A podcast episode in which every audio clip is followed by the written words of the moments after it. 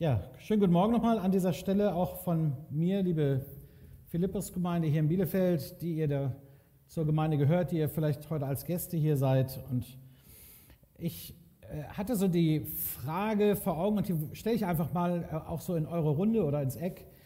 Ähm, wie seid ihr heute hierher gekommen?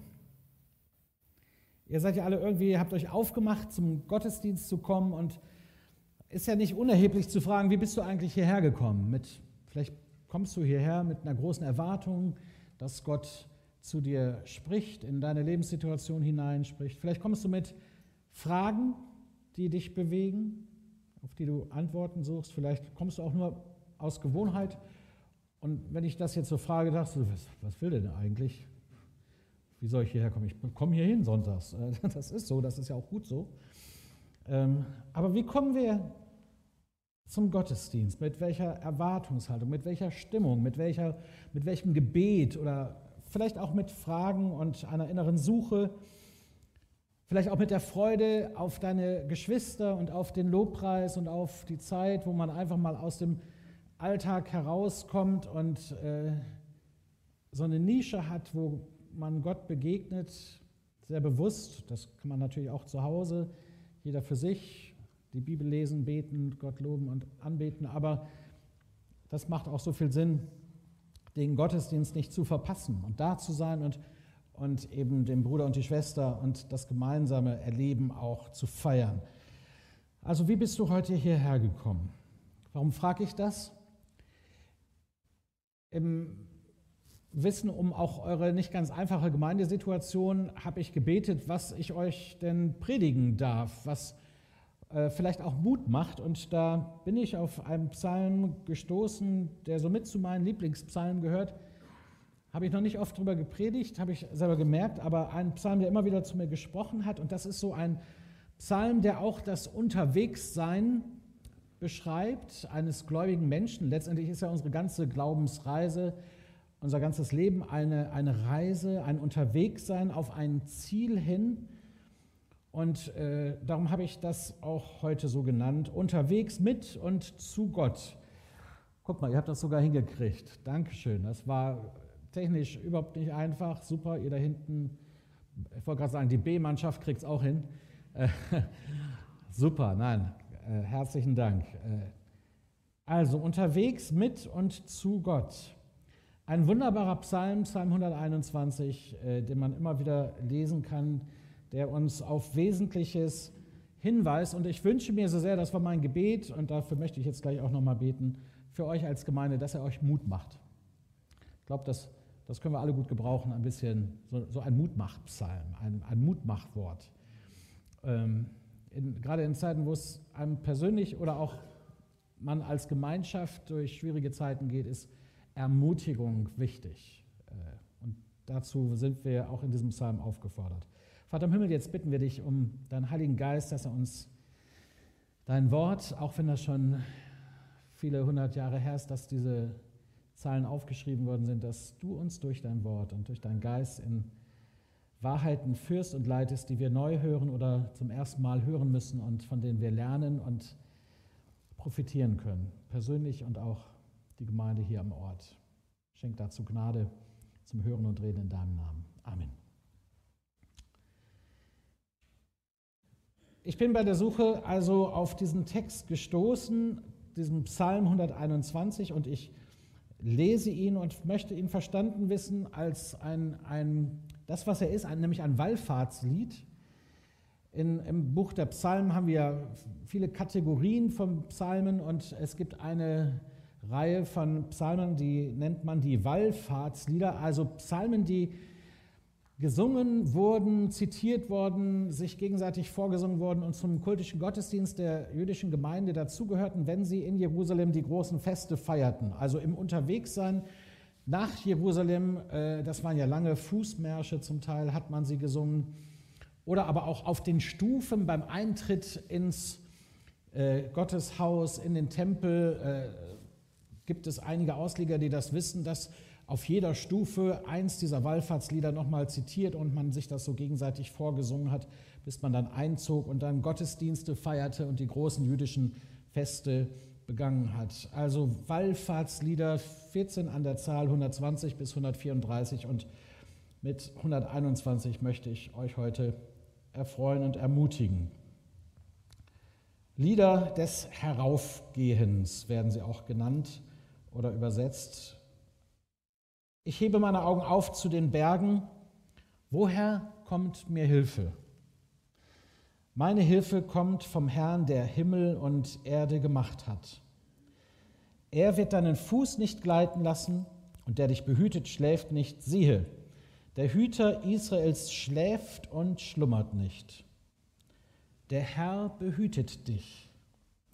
Der Herr ist dein Schatten über deiner rechten Hand, dass dich des Tages die Sonne nicht steche, noch der Mond des Nachts. Der Herr behüte dich vor allem Übel, er behüte deine Seele, der Herr behüte deinen Ausgang und Eingang von nun an bis in Ewigkeit. Amen unterwegs mit und zu Gott. Ich äh, werde euch nachher bitten, die Folie nochmal zu zeigen, weil wir sie dann mal gemeinsam lesen wollen. Ihr habt sie jetzt einmal gehört, diesen Text. Aber ich finde es immer ganz schön, wenn man den auch nochmal gemeinsam liest und das so ein auch gemeinsames Erlebnis sein darf. Unterwegs mit und zu Gott und miteinander.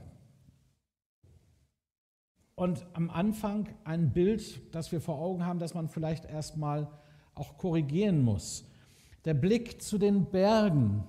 Ich habe so gedacht, ähm, ist noch gar nicht so lange her, da kriegte ich von Freunden ein wunderschönes äh, Foto zugeschickt. Äh, da waren sie in den Alpen und ein Bergpanorama beeindruckend. Äh, ich bin ja eher für die Küste und das äh, Meer zu haben als für Bergwandertouren, aber ich kann mich dafür auch faszinieren. Ich lasse mich beeindrucken von den Alpen oder von Gebirgen und von Tälern und von äh, einfach dem, was, was da das auch mit einem macht, wenn man so in dieser Erhabenheit, in dieser wunderbaren Schöpfung äh, einfach berührt wird von dem, was so eine Berglandschaft und äh, die Luft auch in einen anregt.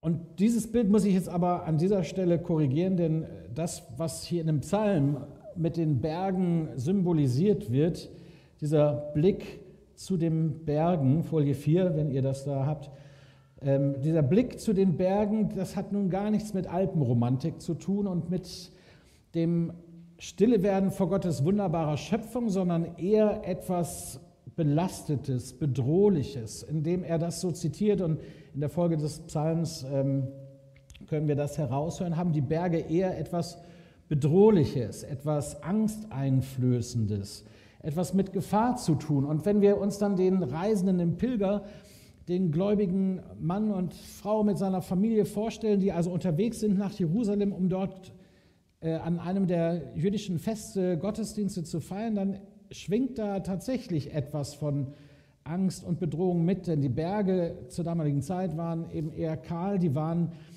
im am Tag war es heiß in der Wüste, in der Nacht war es kalt. Äh, da waren wilde Tiere, die einen anfallen konnten und das auch taten. Man war ja gefundenes Fressen auch für die Räuber, die wussten, wenn die Feiertage in Jerusalem losgehen, dann sind die Gläubigen beladen mit Geld für die Hotels und Unterkünfte. Da waren Opfertiere dabei, die waren also leichtes Futter. Und so ist der Blick zu den Bergen und um jede ins Tal oder in jede Unebenheit hinein konnten Wegelagerer, Räuber, Betrüger, wilde Tiere sein, die einen anfallen, die Naturgewalten. Also Berg im Sinne dieses Psalmisten eher als etwas Bedrohliches.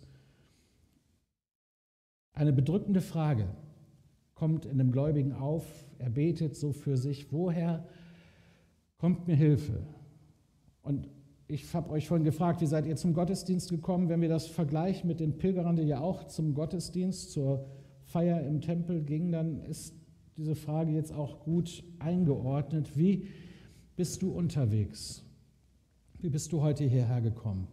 Vielleicht auch mit so einer Frage, einer Sorge, etwas, was wie ein Berg vor dir steht. Diese Frage kennen wir doch alle, woher kommt mir Hilfe?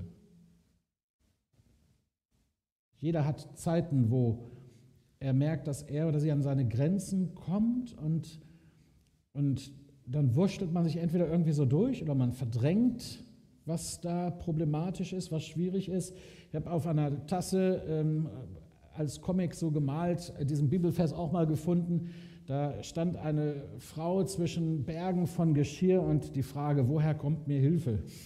Äh, das können auch die Wäscheberge sein, äh, vor denen du stehst, auch als Mann. Wir müssen ja inklusiv reden, also auch wir Männer können ja mit Waschmaschinen mittlerweile umgehen und die Berge machen uns zu schaffen oder die Berge von Arbeit das, was sich auf deinem Schreibtisch türmt, das, was an Aufgaben unerledigt ist, wo du kaum noch hinterherkommst, weil es einfach zu viel ist. Die Berge von Schulden, die sich auch bei frommen Menschen manchmal anhäufen, die fragen, woher kommt mir Hilfe? Wir haben vielleicht Berge von Sorgen in unserem Leben. Sorge um unsere Kinder, Sorge um unsere Eltern, Sorge um unsere Ehe, um unsere Partnerschaften, Beziehungen, die nicht gut laufen, Beziehungen, die auseinandergegangen sind. All das kann wie Berge vor uns stehen, da wo es schwer wird, wo die Einsamkeit uns so manche Nacht in, zu Tränen rührt, wo Krisen sind, die ich bewältigen muss, Krankheiten. Was sind deine Berge, die jetzt gerade vor dir sind, wo du nicht lang nachdenken musst? Ich hebe meine Augen auf zu den Bergen. Woher kommt mir Hilfe? Eine berechtigte Frage, auch für euch als Gemeinde in eurer Situation mit euren Herausforderungen, mit all den Fragen der Bewältigung von Altem und dem, was ausstreckt nach dem, was neu passiert, wohin die Reise geht, wie Gemeinde lebt und überlebt und gesund bleibt. Das ist ja auch für uns in der Verbandsleitung ganz wichtig, dass wir unsere Gemeinden unterstützen und äh, gerade da, wo es auch mal hakt, äh, Sie wissen, Sie sind nicht allein. Also was sind deine Berge persönlich? Was braucht ihr als Gemeinde? Und woher kommt euch Hilfe? Woher kommt mir Hilfe? Luther hat ja in seiner Übersetzung, habt ihr vielleicht in der alten Luther, wer die noch hat, geschrieben, ich hebe meine Augen auf zu den Bergen, von welchen mir Hilfe kommt. Muss man ganz klar sagen, das hat er, da hat er einen Fehler gemacht. Von den Bergen kommt mir gar keine Hilfe. Die Berge können mir nicht helfen.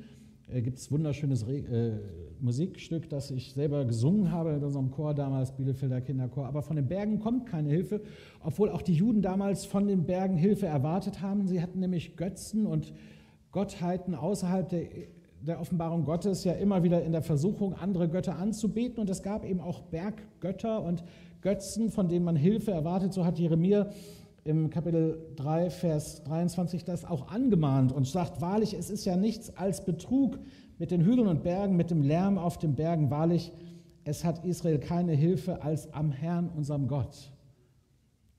Also die Referenz zu vielleicht auch Gottheiten und Götzen, die in den Bergen angebetet, um Hilfe angebetet werden, wird hier von dem Psalmisten letztendlich gekillt. Nein, meine Hilfe kommt vom Herrn, der Himmel und Erde gemacht hat. Das ist das Bekenntnis.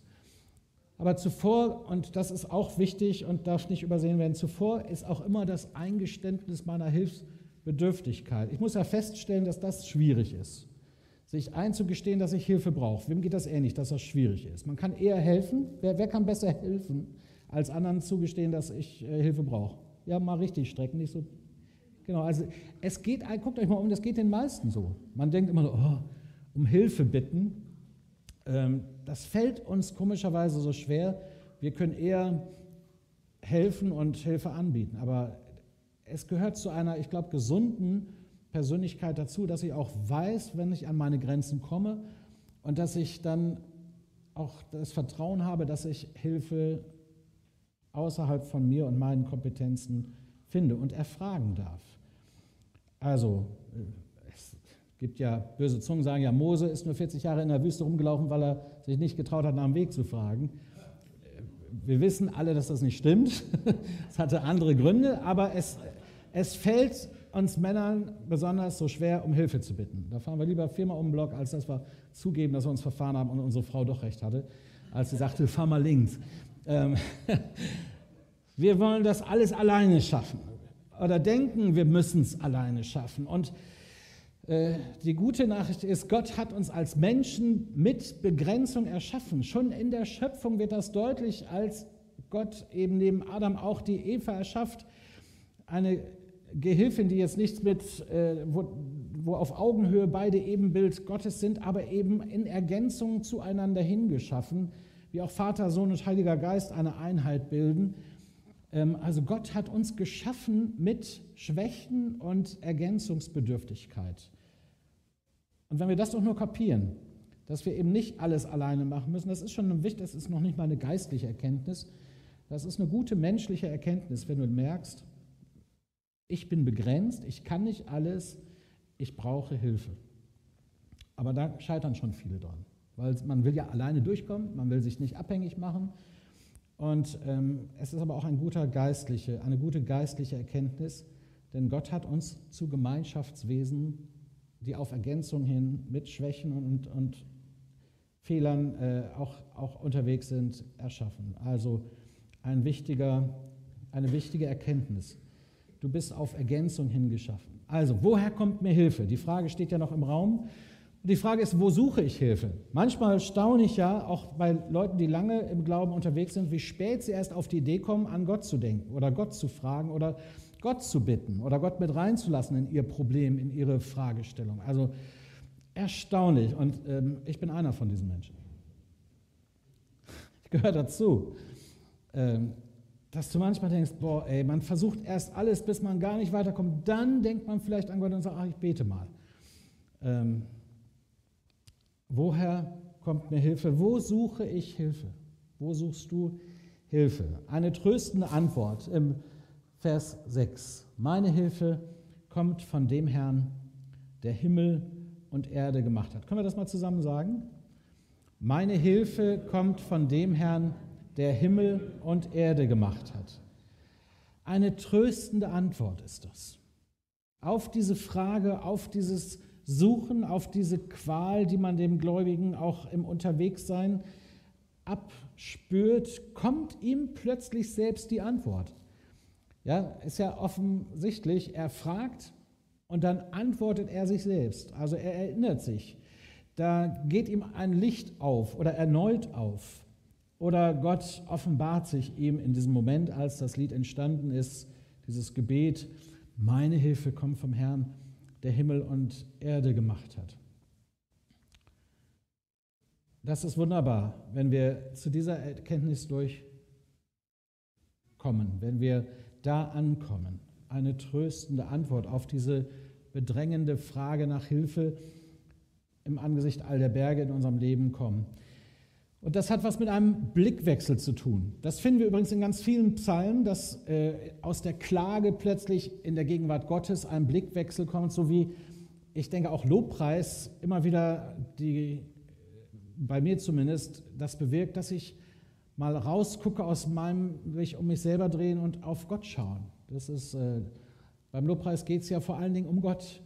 Es geht um ihn. Ähm, und dass wir Wahrheiten aussprechen, aussingen, die, die auch etwas mit uns machen im Widerhall. Wir ändern den Fokus und gucken nicht mehr auf das Problem, auf die Sorge, auf die Berge, auf das, was uns beängstigt, sondern wir schauen auf Gott. Ein Blickwechsel, ein neuer Fokus. Pastor Theo Sorg hat mal gesagt, wenn der Ausblick schlecht ist, denk an den Aufblick. Fand ich gut. Wenn der Ausblick schlecht ist, also Sorgenberge, oder Berge, dann denk an den Aufblick, dann erinnere dich, dass es einen Blick nach oben gibt, wo ein Gott ist, der dich sieht. Ihr habt es ja hier vor Augen. Wo ein Gott ist, der an dir interessiert ist, der Gott, der deine Hilfe sein möchte. Wenn der Ausblick schlecht ist, denk an den Aufblick. Meine Hilfe kommt von dem Herrn, der Himmel und Erde gemacht hat. Und dann ist es eben nicht der Herr Bröckel oder der Herr Dissmann oder der Herr Oelkers oder der Herr Knut oder wie sie alle heißen, die Herren, die äh, auch vielleicht beitragen können zur Hilfe, sondern es ist vor allen Dingen der Herr, um den es hier zentral in diesem Psalm geht, der Himmel und Erde gemacht hat, Gott, der Schöpfer. Wir denken ja schnell dann auch, wenn es Probleme gibt, an Menschen und natürlich schickt Gott uns auch Menschen zum Helfen, aber die wesentliche Ausrichtung bei der Frage ist und der Erinnerung, das dürfen wir aus Psalm 121 lernen, ist, dass da ein Gott ist, der helfen kann. Und was ist das für einer? Er hat Himmel und Erde gemacht. Er ist der Schöpfer. Das heißt, er spricht nur ein Wort und es geschieht. Er ist immer größer als jedes Problem, das uns bewegt. Er ist in der Lage zu helfen und die gute Nachricht, er ist auch willig zu helfen, einzugreifen, zu reden, zu handeln, vielleicht auch zu korrigieren, was du gerade im Unterwegssein falsch machst. Ähm, ein Gott, der helfen kann, dem keine Grenzen gesetzt sind. Das müssen wir uns immer bewusst machen. Gott, äh, es ist nichts unmöglich. Ihm ist, sind keine Grenzen gesetzt. Es gibt keine Frage, auf die er nicht im letzten Ende eine Antwort hat. Es gibt keine Hilfe, die er uns entbehren würde. Er hat sich uns verschrieben und uns verpflichtet als damals seinem Bundesvolk, heute seiner Gemeinde. Und darum sind wir gut beraten, vor allen Dingen ihn zu suchen und seine Hilfe abzuwarten, nicht selber zu muckeln. Ich mache euch Mut, an dieser Stelle wirklich ganz konkret an ihn heranzutreten und vielleicht an dieser Stelle eine erste Frage, da steht sie schon, wo ist dir deine Hilfsbedürftigkeit zurzeit am äh, meisten bewusst? Wo brauchst du Hilfe? Mal ganz unabhängig von dem, was du in der Vergangenheit an Hilfe erfahren hast oder an Enttäuschung. Vielleicht hast du schon gebetet und Gott hat nicht geantwortet oder nicht so geantwortet, wie du gedacht hast, dass er antworten müsste. Das mag ja auch manchmal schon eine Einschränkung sein, um die eigentliche Antwort zu sehen, die Gott hat oder vorhat mit dir. Manchmal äh, kann das sein. Aber wichtig ist erstmal, dass wir uns bewusst machen, wo bin ich denn hilfsbedürftig? Wo brauche ich Hilfe? Und auch für euch als Gemeinde, in dem Fragen nach dem, was, was eigentlich gerade los ist und wo die Reise hingeht, die Frage, wo, wo brauchen wir Hilfe und wo, wo klemmt es? Das ist wichtig, dass man sich da auch mal bewusst Gedanken drüber macht, ganz persönlich, aber auch ihr im Unterwegssein. Und dann darf man auch gerne sich zurückerinnern und ermutigen mit Geschichten, wo man Hilfe erfahren hat. Das war so mein Gedanke. Vielleicht könnt ihr heute beim Kaffee nach dem Gottesdienst einfach mal eure Geschichten erzählen. Wo hat Gott euch geholfen? Oder dem anderen gegenüber auch mal fragen, hast du schon mal Gottes Hilfe erfahren in deinem Leben? Und da kommen Geschichten, die man leider viel zu wenig hört, weil man eher die Klagelieder oder die Sorgenliste oder die Bedarfsliste hört. Aber tauscht doch mal äh, nicht Kochrezepte oder Pillenempfehlungen aus, sondern wo habt ihr Gottes Hilfe erfahren? Ganz konkret in eurem Leben.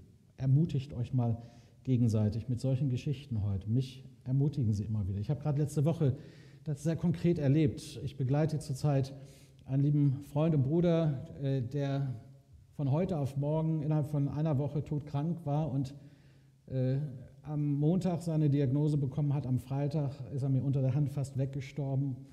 Mit einer Notoperation konnte man ihn noch retten und Jetzt hängt sein Leben am seidenen Phasen. Ich betreue die Familie, die drei Kinder, die aus ganz Deutschland angereist sind, um Abschied zu nehmen vom Vater. Lieber Freund, mit dem ich gerne Motorrad fahre und unterwegs bin, und jetzt äh, ist er tot geweiht und Gott ist unsere Hilfe, unsere Zuversicht und er hat konkret eingegriffen, auch auf übernatürliche Weise. Das, das war sehr stark, auch wenn man am liebsten die Situation, so wie sie ist, vermeiden würde.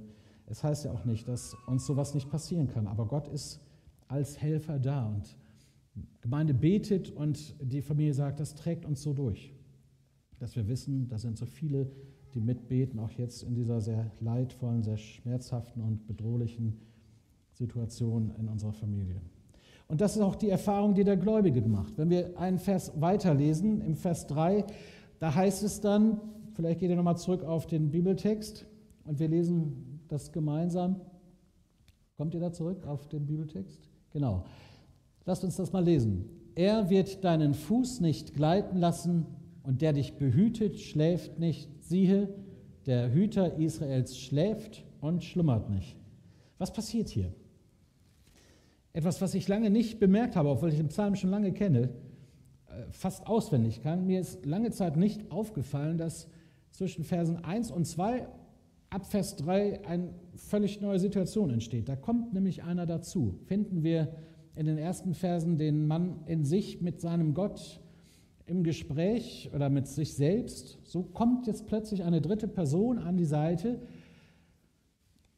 und die Erinnerung an Gott und seine Hilfe wird nochmal bestärkt durch einen Bruder, eine Schwester im Glauben, der sagt, ja, so ist das wirklich. Er wird deinen Fuß nicht gleiten lassen. Ein wunderbares Bild für Gemeinde oder für die Gemeinschaft der Gläubigen, auch im alten Bund schon. Der andere Gläubige, die andere, die im Glauben mit mir gemeinsam unterwegs sind, tritt mir zur Seite und ermutigt mich, erinnert mich, spricht Worte der Wahrheit aus in mein Leben, in meinen Fragen, in meinen Zweifeln, in mein Leiden, in meine Krankheit. Das ist eine tolle Sache. Da kommt einer dazu. Und ich, ich denke, das ist auch gerade in der Situation, in der ihr als Gemeinde seid, so wichtig. Man kann ja ähm, sich gegenseitig runterziehen und miteinander schimpfen und meckern, oder man kann sich entscheiden, jetzt zu ermutigen, jetzt Gutes zu sehen und Gutes auszusprechen, ähm, Gutes zu beten, miteinander Gott zu suchen. Diese, dieser Ansatz gefällt mir besser. Dieser Ansatz, dem Bruder der Schwester zur Seite zu treten und ihn zu erinnern, da ist einer, der ganz nah bei dir ist, der uns nicht verlässt. In diesem Psalm durch diese Erinnerungsverse auch mit auf den Weg gegeben. Das ist etwas, was wir brauchen, wir Gläubigen in der Familie der Kinder Gottes, auch für uns heute. Und vielleicht kannst du dich auch erinnern an Menschen, die in schwierigen Situationen, äh, in der du gewesen bist, äh, auch zu dir gekommen sind und gesagt haben, hey, halt durch. In der Bibelschule damals, auch gerade in Zeiten, wo wir Examen schreiben mussten oder Termine drängten für Abgaben von irgendwelchen Paper, dann hieß es immer, zieh durch, Bruder, zieh durch. Das war so auf dem Flur, man ging aneinander vorbei, hey, zieh durch. Und das hat ermutigt. Ähm, einfach zu wissen, da sind andere, die jetzt hineinfühlen in meine Situation und mir Mut machen. Zieh durch. Gott ist da. Wenn wir diesen Psalm mal aufmerksam leben, äh, lesen, dann werden wir merken, dass die Überschrift in der alten Lutherbibel schon auch passt. Da heißt es nämlich ähm, der treue Menschenhüter. In acht Versen kommt das Wort Behütung oder behüten oder Gott als der Hüter Israels sechsmal vor. Das heißt also, das ist schon das unterschwellige oder überragende Thema in diesem Psalm. Gottes Behütung. Nun habe ich mir überlegt, ob ich mir noch einen Hut aufsetze, um euch ein bisschen zu irritieren.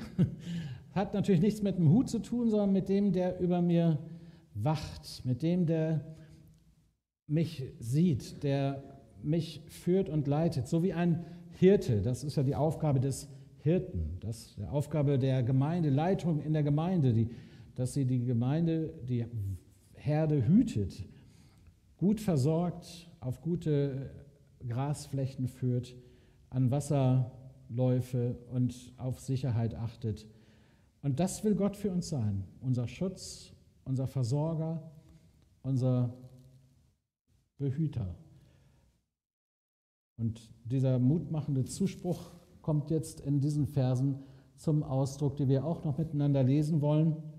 Jetzt ausgedrückt als eine Feststellung auch vom Gläubigen zum Gläubigen. Lasst uns das nochmal miteinander lesen. Der Herr behütet dich.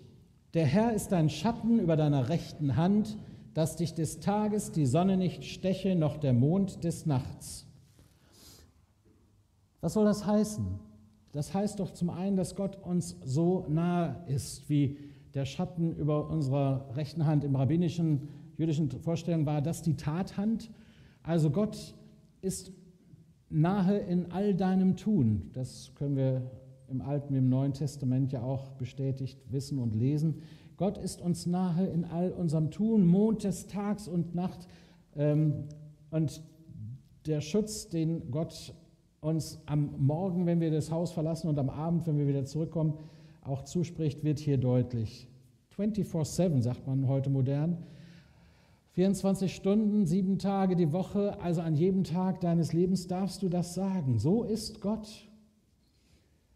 Das heißt nicht, dass uns nie was passieren kann, dass wir niemals stolpern. Also äh, könnte man ja auch, wenn man das wörtlich nimmt, man muss die Psalmen ja auch an vielen Stellen bildlich verstanden wissen, was sie ausdrücken möchten. Es möchte dieses übergeordnete Bild Gottes darstellen, dass auch im Leid, in der Sorge, in den Fragen, in den Problemen Gott da ist. Gottes Schutz da ist, Gottes Versorgung da ist und wir Zugang dazu haben. Das will der Psalmist hier zum Ausdruck bringen und das will der Bruder dem Bruder oder der Schwester, die hier unterwegs ist und grübelt und nachdenkt, zusprechen. Denk doch dran, Gott ist dein Schutz, er behütet dich. Und das dürfen wir ganz konkret auch erleben. Eine zweite Frage, die ich euch stellen möchte, wer könnte deine Ermutigung, deinen Rat oder Beistand gerade gebrauchen? Ich habe extra geschrieben, nicht geschrieben, was brauchst du gerade? Das habe ich ja am Anfang mit unserer Hilfsbedürftigkeit versucht auf den Punkt zu bringen. Jetzt geht es darum, dass wir uns alle auch verstehen, nicht als der Beter, der unterwegs ist, sondern als der, der an die Seite tritt und dem Bruder, der Schwester begegnet. Wie begegnen wir einander in der Gemeinde? Haben wir das auf dem Herzen? Dass wir sagen, ich gehe morgens in die Gemeinde und versuche mindestens drei, vier Geschwister positiv zu segnen, zu ermutigen oder ihnen zu sagen, hey, ich sehe dich, ich nehme dich wahr.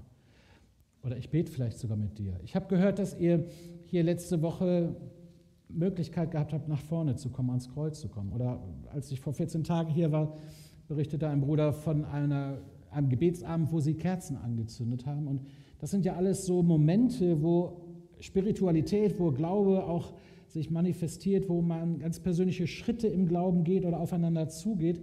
Und ich würde euch heute auch gerne ermutigen, das zu tun. Geht doch mal heute sehr bewusst auf zwei oder drei Personen zu. Vielleicht kennt ihr euch gut oder vielleicht auch noch nicht so gut. Und, und lasst mal ein gutes Wort da, ein Wort der Ermutigung. Oder stellt mal eine Frage, hey, kann ich für dich beten oder was kann ich für dich beten?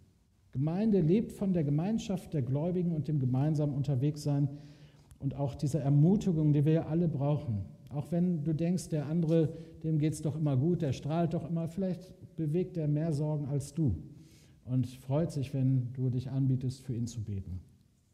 Also, wer könnte deine Ermutigung, deinen Rat oder deinen Beistand gebrauchen? Und ein letztes noch, die letzten zwei Verse. Der Herr, lasst uns das mal zusammen lesen. Der Herr behüte dich vor allem Übel, er behüte deine Seele der Herr behüte deinen Ausgang und Eingang von nun an bis in Ewigkeit. Das ist fast geneigt zu sagen Amen. Ähm, und so ist das auch. Das ist nämlich ein Segenswort, ein Reisesegen, wenn du so willst. Das ist auf der Reise, auf dem Unterwegssein zum Ziel ein Segen. Aus dem Zuspruch wird ein Segensspruch auch so wie es geschrieben ist, ist es ja ein Segen. Und letztendlich eine Wiederholung all dessen, was ich schon gesagt habe. Da ist das Übel in deinem Leben angesprochen. Da ist der Zustand deiner Seele angesprochen. Wie, wie geht es deiner Seele, lieber Bruder, liebe Schwester? Wann hast du zum letzten Mal Berührung vom Heiligen Geist erfahren oder Reden Gottes für dich so verstanden, dass es dich wirklich vom Hocker reißt. Dass du erstaunst und sagst, boah, ey, das hat mich richtig gepackt. Da hat in deiner Seele hat was geschwungen. Vielleicht ist es schon lange her und das soll nicht so sein. Dann, dann darf unsere Herzenshaltung, unser Gebet sein, Herr, berühre mein Herz wieder ganz neu. Ähm, Gott möchte deine Seele behüten, dass das, was deinen inneren Menschen ausmacht, mehr als nur den Körper. Selbst wenn der Körper verfällt und krank wird und einige Dinge äh, nicht mehr so funktionieren, aber die Seele, geht es der Seele gut. Äh, ich sage das den Leuten, oft wenn sie mich jetzt, man ist halt auffällig mit zwei Krücken und ich sage immer, ach, dem Knie, scheiße. Dolle Schmerzen, äh, aber der Seele geht es gut. Und äh, ich habe Freude im Herrn. Und äh, es ist wirklich große Dankbarkeit für das Leben, das ich leben darf. Der Herr behüte dich. Vor allem Übel, er behüte deine Seele. Und dann steht da der Ausgang und Eingang. Man würde ja sagen, eigentlich schreibt man es doch genau andersrum. Ich würde das genau andersrum schreiben. Eingang, Ausgang. Ich glaube, das ist sehr bewusst in diesem Psalm auch so geschrieben. Der Ausgang, jeden Tag gehst du aus dem Haus und abends kehrst du wieder heim. Aber auch der Gedanke der Reise, des Unterwegssein auf ein ewiges Ziel hin, auf unser Leben nach dem Tod, auf dem, was kommt, wenn dieser irdische Leib dann mal zum, seinen letzten Atemstoß tut, das, das ist, denke ich mal, auch in diesem Reisesegen, in diesem großen Bild zu verstehen, dass wir unterwegs sind zur Ewigkeit, in, in die Verheißung dessen, was Gott als Leben uns verheißt. Und äh, das ist immer wieder, wenn ich mit Menschen, die im Sterben liegen oder Kranken zusammen bin, mit vielen Alten, dann feiern wir das. Das, das Beste kommt noch. Wir sind unterwegs auf ein Ziel hin dass durch alles Leiden hindurch, durch alle Klage hindurch, durch alle auch unbeantworteten Fragen und Wünsche unseres Lebens hindurch etwas Großartiges kommt, was Gott uns verheißt und der Ausgang aus diesem Leben und der Eingang in das, was Gott uns schenken möchte. Der Paulus schreibt im Philipperbrief, das haben wir glaube ich auch noch da, den Vers Philipper 3, Geschwister, ich bilde mir nicht ein, das Ziel schon erreicht zu haben, eins aber tue ich. Ich lasse das, was hinter mir liegt, bewusst zurück und konzentriere mich völlig auf das, was vor mir liegt und laufe mit ganzer Kraft dem Ziel entgegen, um den Siegespreis zu bekommen, den Preis, der in der Teilhabe an der himmlischen Welt besteht, zu der uns Gott durch Jesus Christus berufen hat. Hammer, könnte man auch noch eine ganze Predigt draus machen. Den lasse ich euch jetzt einfach mal so da, aber das ist unser Unterwegssein zum Ziel. Das ist unser, unser Zuspruch von Gott, dass wir ankommen werden. Und der Wunsch, dieser Segen aus Psalm 121 gibt uns, macht uns Mut und lässt uns erinnern, dass, dass wir gute Grundlage haben, um wirklich frohgemut und getröstet unterwegs zu sein. Dritte, letzte Frage, vielleicht auch an dieser Stelle für dich, der du vielleicht auch mit Glauben noch nicht so viel zu tun hast. Inwiefern beschäftigen dich Gedanken zum Tod, zum Ende des Lebens hier und in der Ewigkeit. Und hast du die Sicherheit, hast du berechtigte Hoffnung dabei zu sein? Weißt du, dass du dann am Ende dabei bist? Glaubst du an Jesus und hast du Vergebung deiner Schuld? Hast du diese Hoffnung, die über den Tod hinaus uns trägt? Auch das wäre mein tiefster Wunsch. Diese drei Fragen, die, mit denen ich euch heute äh, hier auf den Weg schicke und auch in, in die vielleicht ganz neue ähm, Bereitschaft, Gemeinschaft der Gläubigen zu leben. Bruder und Schwester zu sehen und zu entdecken und, und Gemeinde nicht aus der Perspektive von da unten auf die hier oben, sondern zu verstehen, wir sind alle gemeinsam unterwegs. Alle als gläubige Kinder Gottes äh, herausgefordert, dem großen Ziel entgegenzugehen und uns gemeinschaftlich zu ermutigen und Gott zu suchen und zu finden und seine Hilfe zu erleben. Und das wünsche ich euch von Herzen, dass ihr das persönlich erlebt und dass ihr das als Gemeinde sehr konkret erleben dürft. Gottes Hilfe. Lasst uns das noch einmal zusammen bekennen. Meine Hilfe kommt von dem Herrn, der Himmel und Erde gemacht hat. Das war mir zu zaghaft. Meine Hilfe kommt von dem Herrn, der Himmel und Erde gemacht hat. Und jetzt noch einmal so, als ob ihr das glaubt. Meine Hilfe kommt von dem Herrn, der Himmel und Erde gemacht hat. Wenn man die Predigt richtig verstanden hat, darf man es so ja gar nicht sagen, sondern unsere Hilfe. Liebe Philippus-Gemeinde, unsere Hilfe kommt vom Herrn, der Himmel und Erde gemacht hat. Damit schließen wir jetzt nochmal und gemeinsam. Unsere Hilfe kommt von dem Herrn, der Himmel und Erde gemacht hat. Amen.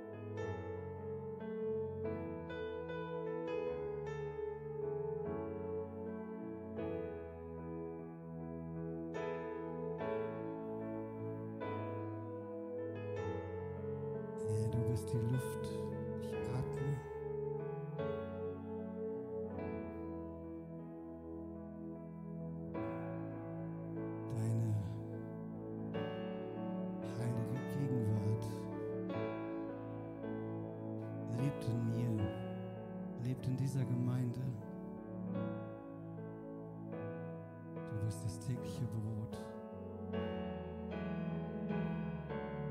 das ich haben darf, das mich nährt. Dein Wort, du sprichst dein Wort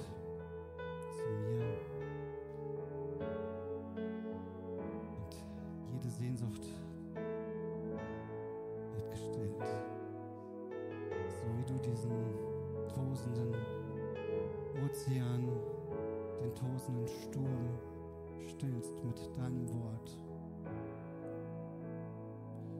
Und deswegen sehne ich mich nach dir. Ich sehne mich nach diesem Gott, nach dir, mein Gott, von dem meine Hilfe kommt. Und ich bin verloren